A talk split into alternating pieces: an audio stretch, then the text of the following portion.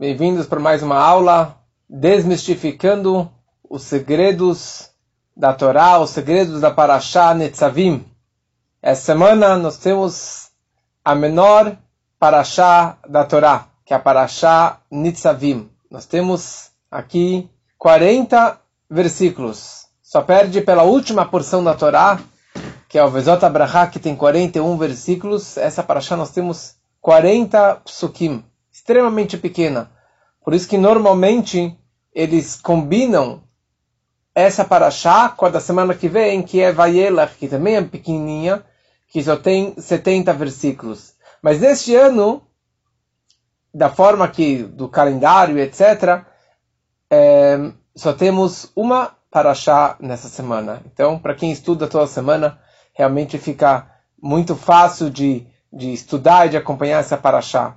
E essa paraxá é uma paraxá linda, tem vários e vários versículos que nós repetimos durante a vida, durante o ano, é, nas, no, nos estudos.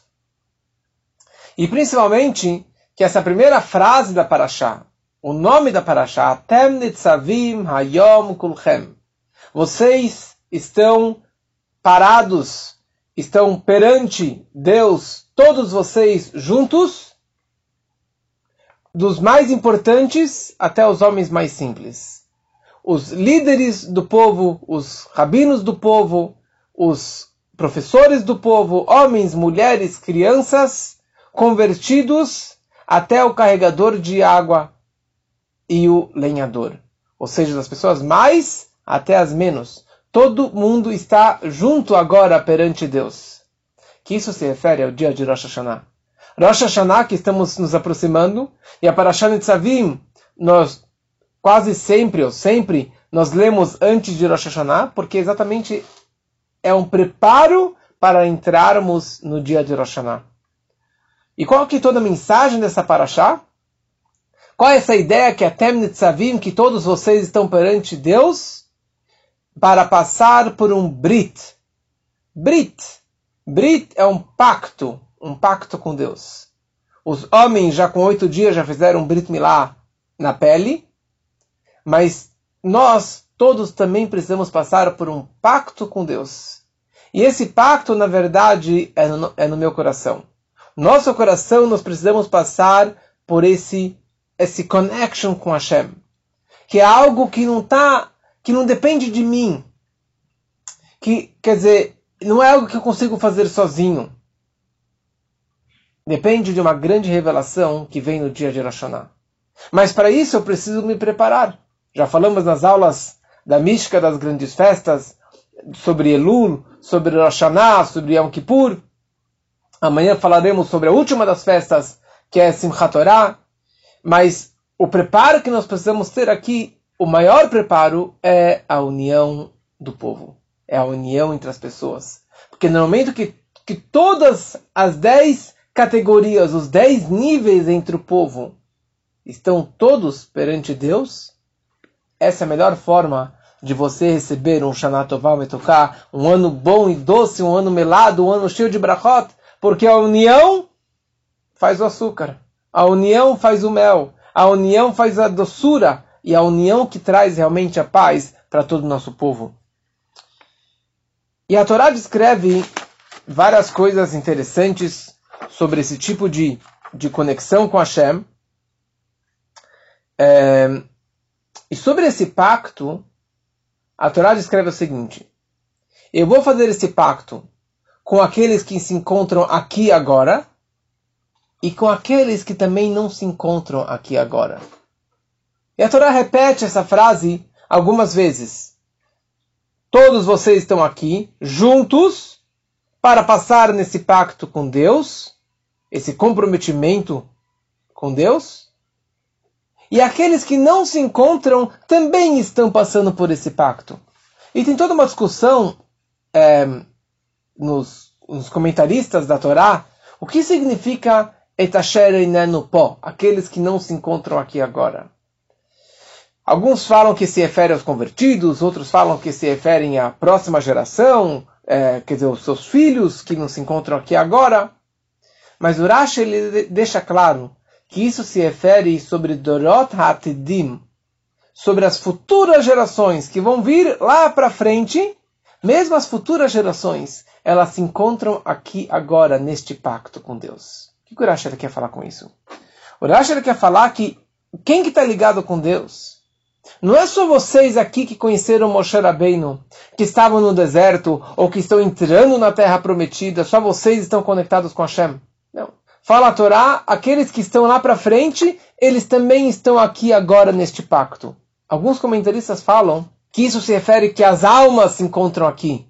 Da mesma forma que no Monte Sinai, todas as almas estavam no Monte Sinai.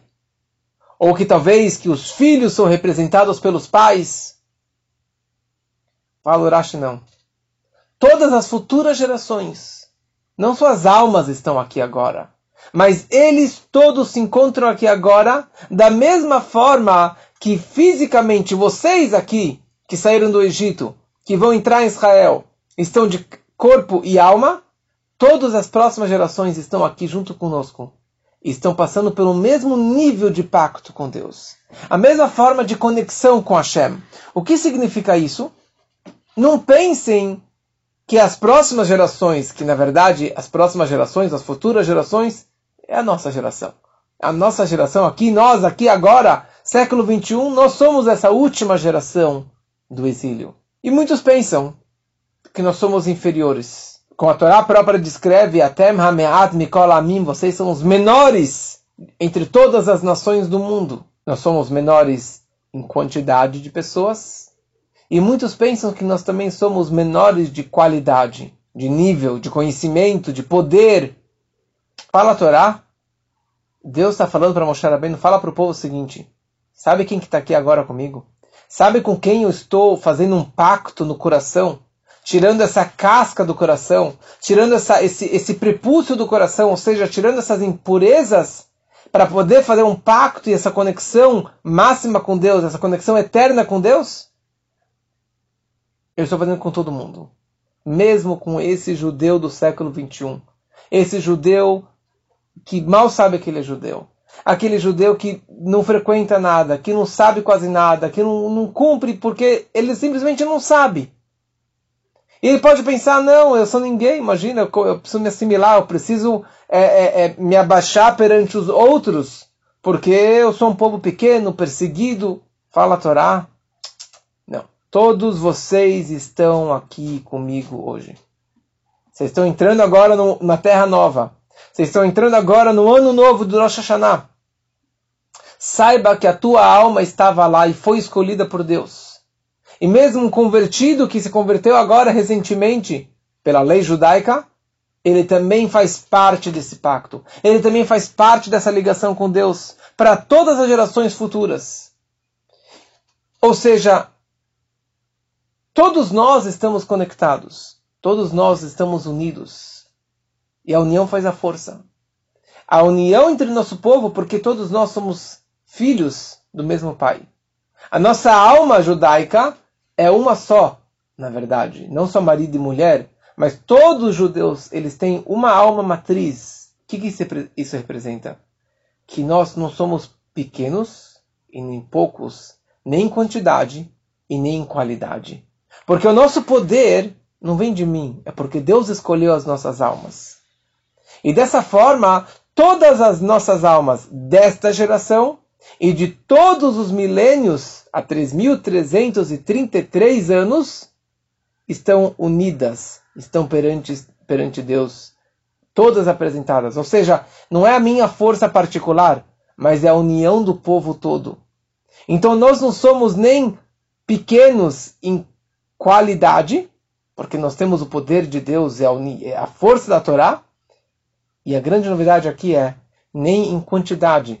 Porque apesar que hoje nós temos alguns milhões, mas se juntarmos todas as gerações, nós temos bilhões, talvez, não sei fazer o cálculo, de quantos judeus já existiram até hoje, há 3.333 anos. Então nós somos muitos em quantidade e em qualidade. E esse que, na verdade, não se sinta inferior, pelo contrário, não é para sentir superior a todo mundo, mas saiba o seu poder, saiba a Kedushá que tem é, o poder que você tem na sua alma, e essa é a forma que nós devemos entrar neste ano novo, para podermos receber realmente um Shana Tová Metuká. E dessa forma a Torá descreve quando vocês entrarem em Israel, quando vocês entrarem em Israel, vai vir sobre você kol brachot. Todas as brachot vão recair sobre você. Do momento que a pessoa ela faz chuva, você fizer chuva, você retornar para Hashem, todas as brachot vão acabar recaindo sobre a pessoa. E Deus vai tirar todas as doenças. E Ele vai abençoar você e seus filhos. É, e você vai estar feliz com, com, com tudo que você tiver. E principalmente com a Terra Santa que Deus ele vai te abençoar. Por quê? Porque você vai ouvir as palavras de Hashem. Tudo que consta nessa Torá, dessa forma você vai acabar recebendo tudo isso. Então, Fala a Torá que essa brachá, essas bênçãos vão recair sobre todo judeu, sobre cada judeu, independente do nível dele. Por quê? Porque a está falando, olha, você vai cumprir, eu sei que você vai cumprir as mitzvot, eu sei que você vai seguir o judaísmo.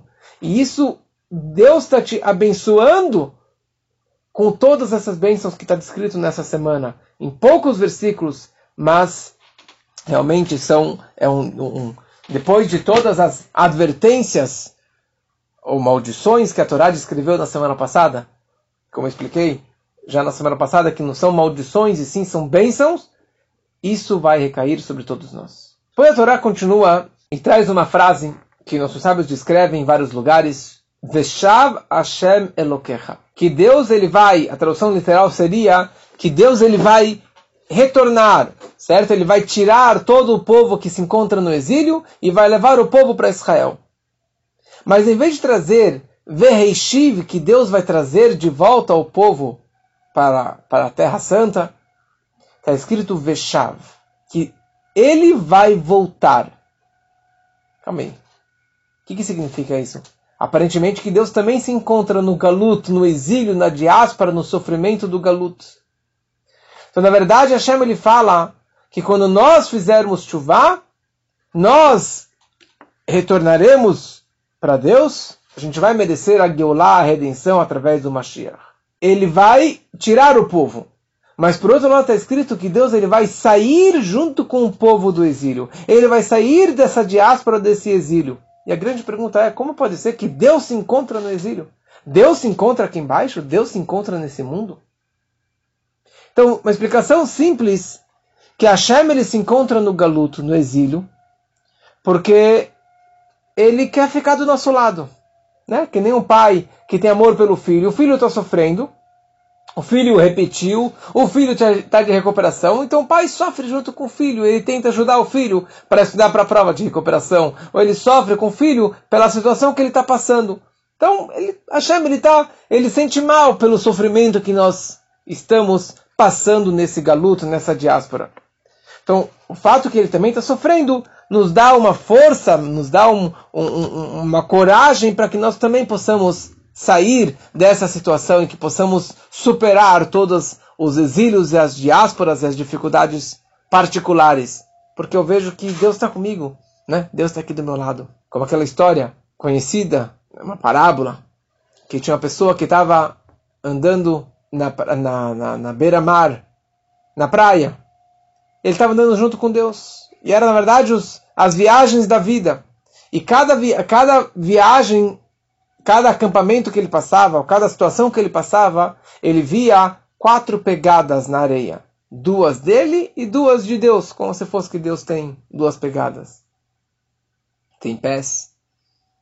E assim ele foi passando por todas as estações da vida.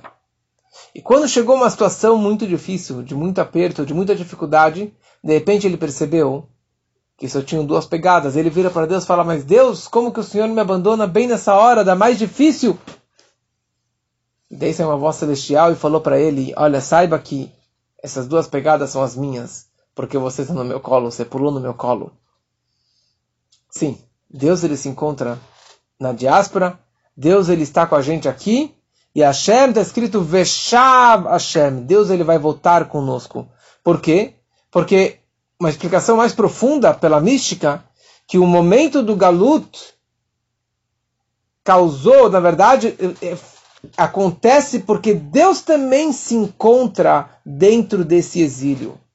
Quer dizer, no momento da, de escuridão do exílio, a presença de Deus, ela se escondeu. Ela está numa escuridão. Ela está disfarçada, camuflada na ciência, nas coincidências da vida, que a gente chama isso aqui como coincidências ou as lógicas da vida. Isso é Deus. A coincidência é Deus. A ciência é Deus. A lógica é Deus. A matemática é Deus. A geografia é Deus. O nascimento de uma criança é Deus. Mas ele está escondido lá dentro. E ali sempre tem, como já falei outra vez, tem uma faísca divina que se encontra em todos os lugares, mas estão escondidas. E a presença divina não pode se expressar à vontade. Ela está escondida lá para quê? Para que eu vá até aquele lugar. Para que eu esteja naquela situação e retire ou dê uma boa esfregada para permitir que essa luz divina possa brilhar e possa aparecer.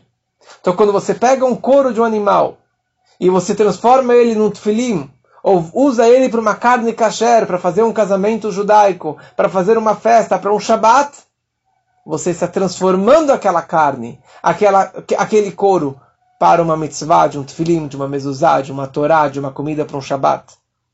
Nós estamos redimindo, entre, Deus, entre aspas, Deus, a faísca divina Quer dizer, o mundo ainda está muito escuro, mas a presença divina está lá, esperando o nosso trabalho, para que nós façamos, cada um faça o seu trabalho particular, a sua missão neste mundo, nessa vida, para elevar essas faíscas divinas.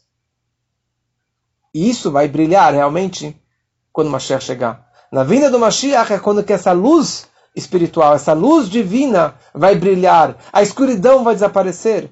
E no momento que não tem escuridão, tem a luz. Porque a escuridão é, é, é, é, é a ausência da luz. Porque ela está camuflada. Ela está escondida dentro das camadas do meu coração particular. Cada um tem as suas camadas que estão é, escurecendo essa luz divina. O mundo está escurecendo essa luz divina. O nosso trabalho é de lapidar e de trabalhar, cada um fazer da sua melhor forma possível. E até aquele momento, até a vinda do Mashiach, que seja muito em breve, cada um tem que fazer o melhor para fazer deste mundo um mundo melhor, um mundo de mais, com mais luz, com mais valores, com mais espiritualidade, com mais Torah e mitzvot. Quando uma pessoa está presa com cordas ou com algemas, ele não tem como se autolibertar. Fora os prisioneiros aqui do Brasil que conseguem fugir à vontade da prisão, mas é, um prisioneiro, oficialmente, ele não consegue sair da prisão. Precisa de uma outra pessoa de tirar essas algemas, essa corda que está prendendo ele. Deus ele está preso aqui neste galut. Ele precisa de nós, cada um da sua forma, do seu jeito, cumprindo as suas mitzvot, os seus preceitos, para conseguir realmente redimir e resgatar Deus desse galut, desse exílio tão escuro. Mas esse que é todo o ponto. Hashem, ele colocou a sua essência dentro da Torá. Ele colocou o seu, crânio, tudo, sua essência máxima dentro da Torá e deu a Torá para o povo de Israel. Por quê? Para que mesmo na pior situação, na maior escuridão, na maior perseguição, no maior exílio que nós estamos agora, se você tem a luz da Torá, você vive com Deus, você vive com valores. É isso que a Torá descreve nessa paraxá.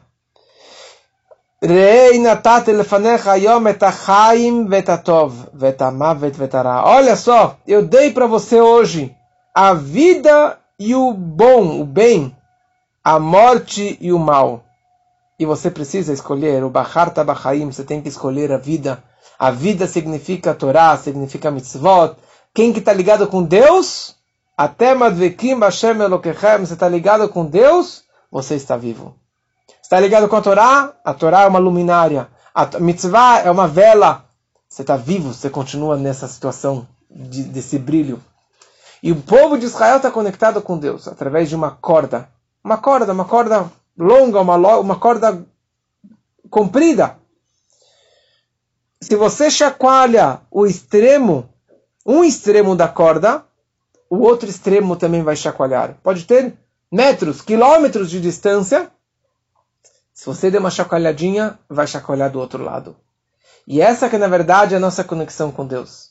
Quando um lado está chacoalhando, o outro lado também está chacoalhando. Então, se você puxa a corda para um lado de impureza, de lama, de sujeira, de coisas negativas, você está puxando Deus para lá também. E por isso que Deus se encontra no galuto com a gente. E quando você sai disso, você está puxando Deus para fora também. E por isso é escrito que Deus vai sair junto conosco deste exílio. Só interessante, essa mesma ideia foi naquele primeiro encontro de Moshe Rabbeinu com Hashem na sarça ardente. Antes que ele foi para o Egito para falar com o faraó, para redimir o povo, o primeiro encontro de Deus com Moshe foi quando ele estava lá com o rebanho, cuidando do rebanho do sogro, e ele viu lá uma árvore baixinha, com espinhos, pegando fogo. E o fogo não consumia aquela árvore, não parava de queimar.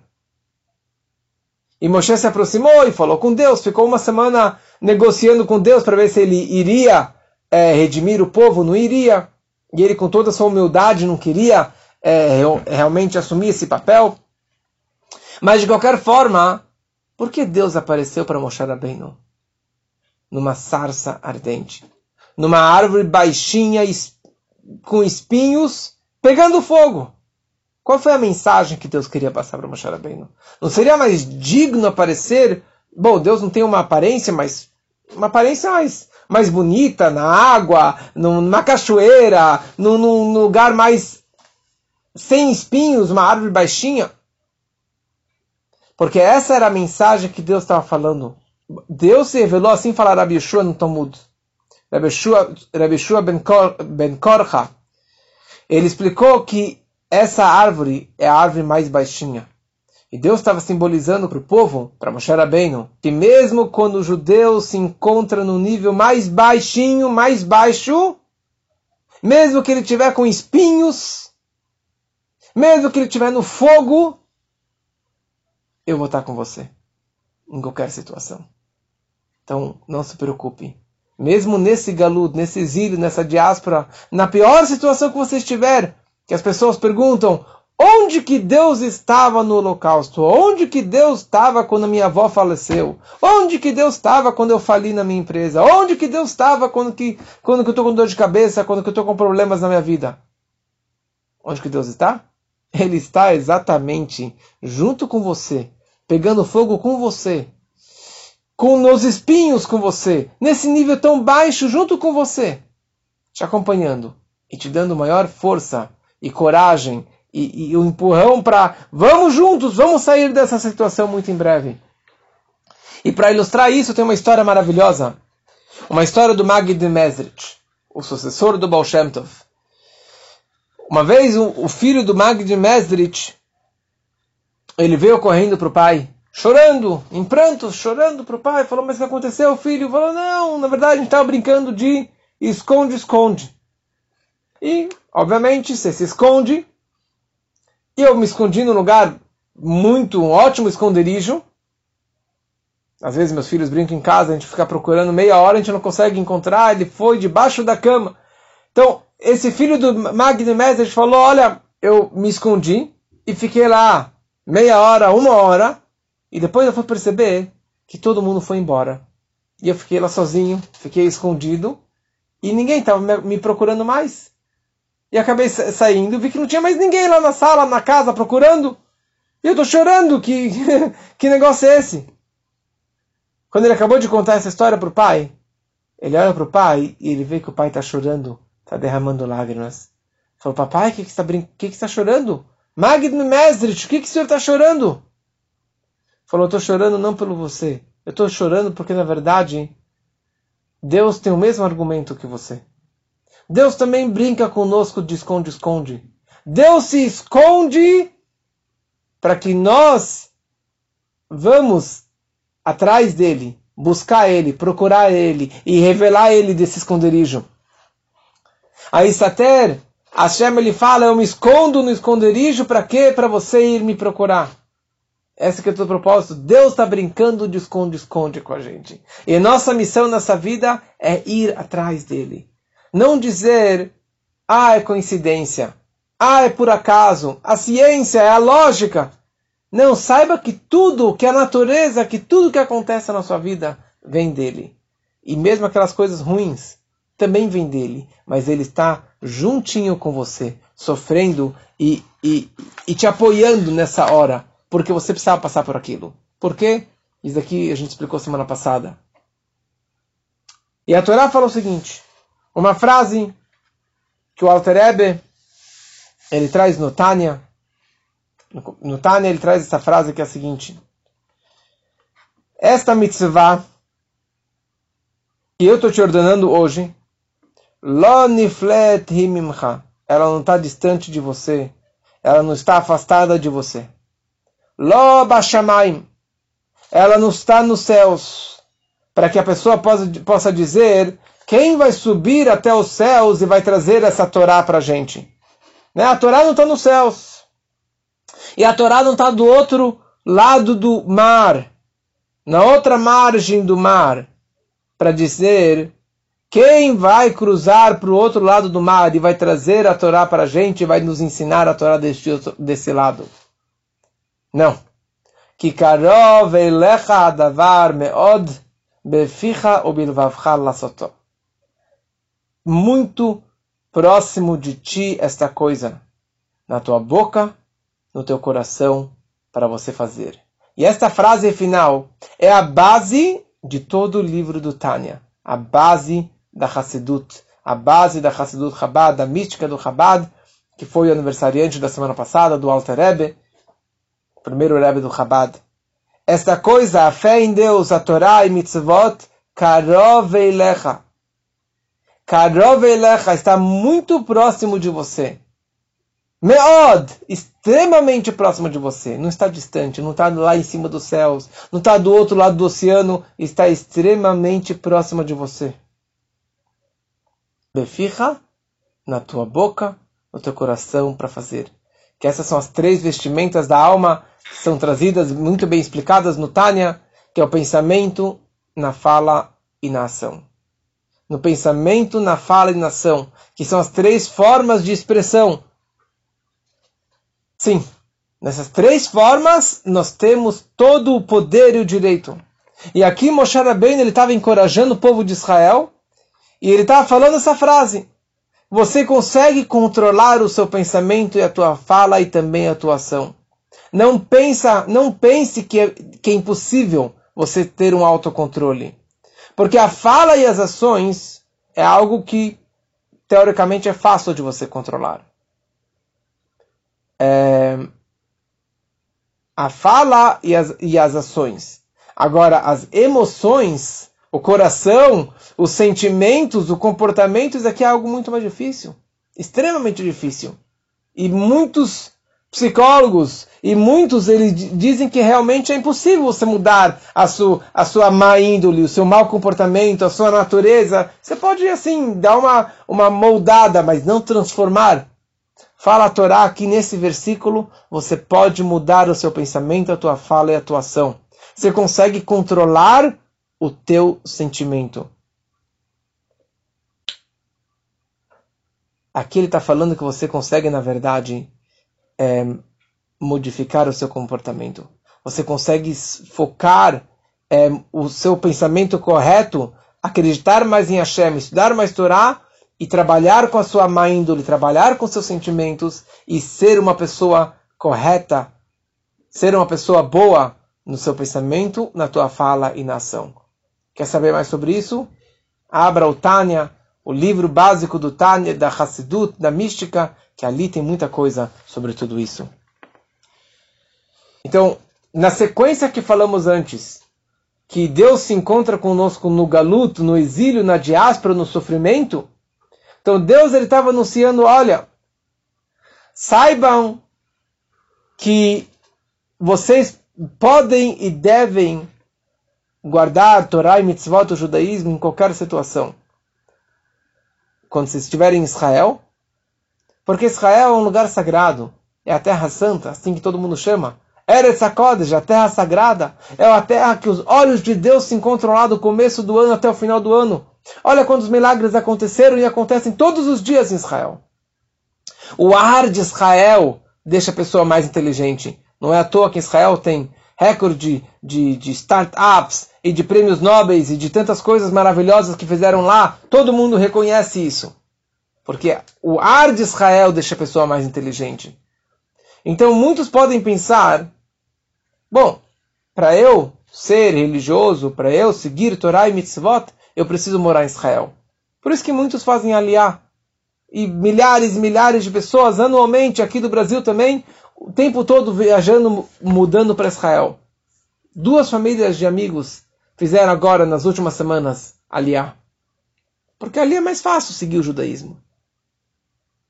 Mas será que só lá dá para seguir o judaísmo? Será que só lá dá para acreditar em Deus e seguir a Torá e Mitzvot? E é assim que as pessoas pensam. Muitos pensam dessa forma. Fala a Torá. Não. O judeu, ele não é. Ele não está ligado com a sua. Sim, nós estamos ligados com Israel. Mas o francês, ele se identifica com a França. O brasileiro com o Brasil e o espanhol com a Espanha. Cada, cada, cada, é, cada ser humano está ligado com a sua pátria, com a sua nação. Mesmo que ele saiu do seu país há décadas, ele continua tendo aquele passaporte e se identificando e pensando, se comportando daquela forma. O judeu, ele é judeu, né? Que muitas pessoas perguntam para mim na rua: Você veio de lá? Eu, de lá da onde? Alguns ignorantes falam da Palestina. Mas outros falam lá da, da você é judeu, né? Então da, da Judéia. você veio da Judéia. onde que é Judéia? Não sei onde que é Judéia. Mas você veio da Judéia, né? Porque você é judeu, você veio da Judéia. Mas você é judeu brasileiro? Sim, meus pais também são brasileiros. E metade dos meus avós também são brasileiros. Mas como assim? Porque as pessoas não entendem como você pode ser judeu no Brasil. Fala a Torá, ser judeu significa estar ligado com Hashem. Estar ligado com a Torá e com a Mitzvot em qualquer lugar, em qualquer situação, não só em Israel. E é isso que a Torá está te falando. A Torá não está em cima dos céus. A Torá não está do outro lado do mar, não está distante de você. Ela karov elecha meod, ela está extremamente próxima de você. No teu pensamento, na tua fala, na tua ação, no seu dia a dia, da forma de ser. Por quê? Porque é isso que é vida em qualquer lugar que você estiver, em qualquer situação que você estiver. Então, como que o Rebbe costumava dizer para as pessoas que faziam aliá, que mudavam para Israel, olha, você pode falar para as pessoas que moram em Israel que eles também precisam fazer uma aliá. Aliá significa uma subida, uma elevação. Muitas pessoas estão em Israel e não fazem absolutamente nada de judaísmo. E pelo contrário.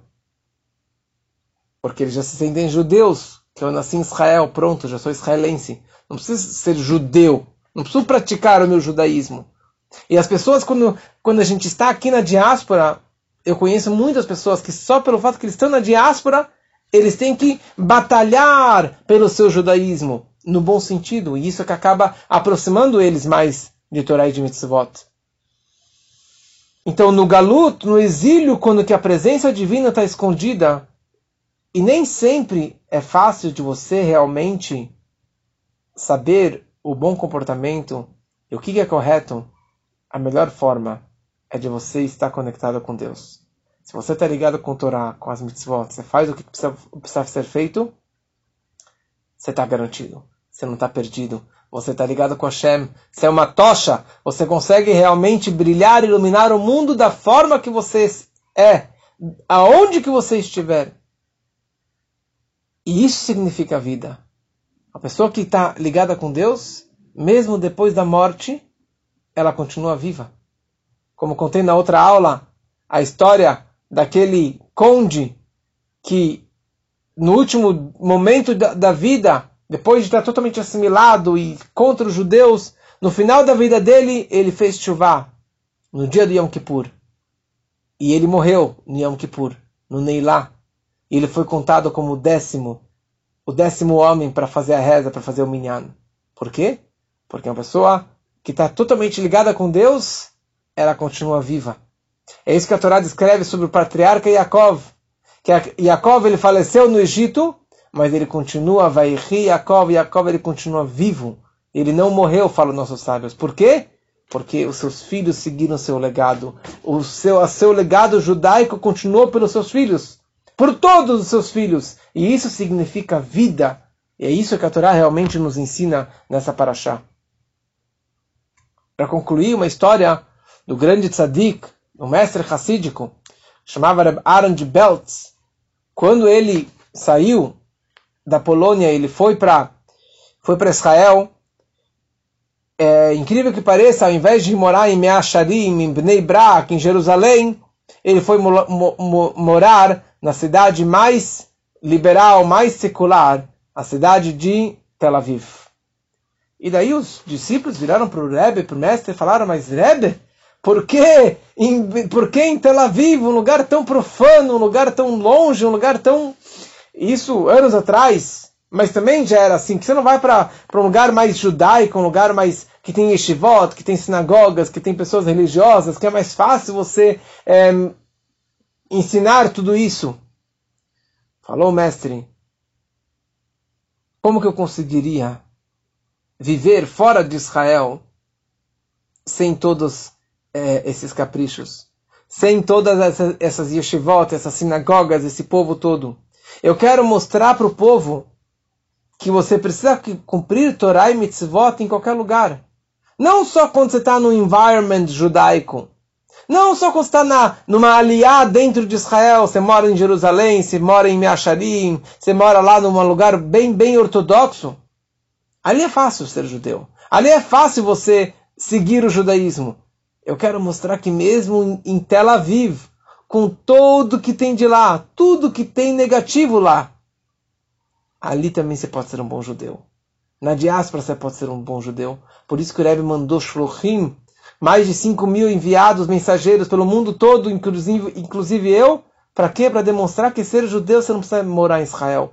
Não precisa fazer aliar para ser judeu, para poder cumprir o seu judaísmo. Aqui, agora, neste momento, essa é a nossa missão. Estamos nessa diáspora, estamos nessa escuridão toda, mas com uma missão de que eu saia desse exílio, mas principalmente para tirar Deus desse exílio. Porque Deus está aqui comigo, Deus está sofrendo junto comigo, e o meu objetivo é Veshav Hashem Elokecha, que Deus ele vai voltar junto conosco, e que isso seja realmente muito em breve, se Deus quiser, para todos, e que possamos ter um Ktivav Echatimatová, Leshanatová Metuká, que todos possamos ser escritos e carimbados para o ano bom e doce, por um ano melado, por um ano de saúde, de muita saúde, acabar com toda essa pandemia, com todas essas vacinas, com todas essas besteiras que o mundo está sofrendo há quase dois anos. Que possamos ter muito dinheiro, mas riqueza, não muito dinheiro. Possamos ter muito dinheiro e muitas alegrias para a família. E que possamos ter famílias e que possamos ter festas para comemorar. E agradeço esse ano para todos que participaram, todas as aulas, a parte dessas aulas, e que possamos agora começar um ano novo, com novas aulas, com novos, novas oportunidades de ensinar a Torá, de passar essa luz da Torá para todos, para todas as nações. Essa que é a nossa missão aqui. A nossa missão de trazer luz para todas as nações. Então que temos um Shana Tová Metuká.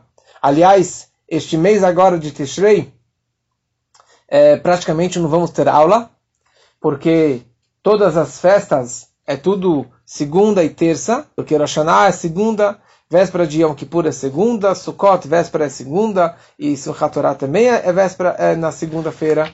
Então, só em outubro iremos retornar essa aula de segunda-feira, é, e a de terça também, mas que podem, podem entrar no meu Spotify, no meu podcast, que ali tem é, centenas de aulas sobre todas as festas, sobre todas as datas e que aproveitem ao máximo. Shana Tová, o para todos.